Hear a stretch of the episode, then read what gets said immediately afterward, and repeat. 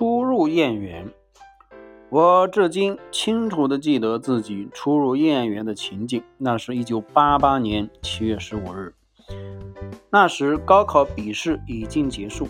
按照北京市的规定，所有报考外语专业的考生还必须于七月十五日在指定学校进行一次口试。我的第一志愿报的是北大英语系，理所当然是逃不掉的。而考场恰恰就设在北大。一大早，天阴阴的，是似乎要下雨的样子。我按照指点，坐三三二路公交汽车，公共汽车在中关村站下了车，却没看到约好要陪我去参加口试的叶。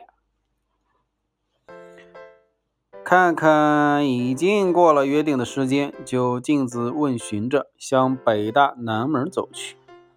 初见北大南门，颇有些失望。我原以为像北大这样的高等学府，大门怎么也得有种逼人的气势，总得让人感到望尘莫及，方才显出其与众不同的风采。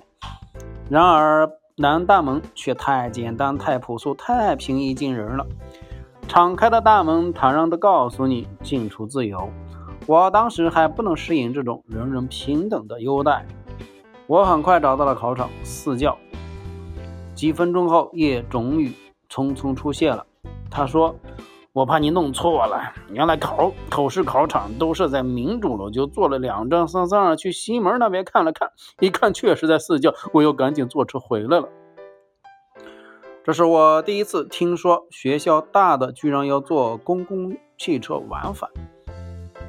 按顺序口试，一时半会儿还轮不到我，叶就建议先去熟悉一下校园。听他的口气，我俨然就是北大的一员了。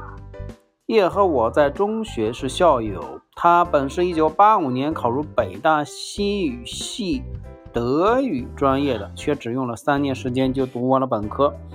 那天正是他毕业离校的日子。并说：“他不单是为了陪我，他自己也要好，也要再好好的看看这座院子。”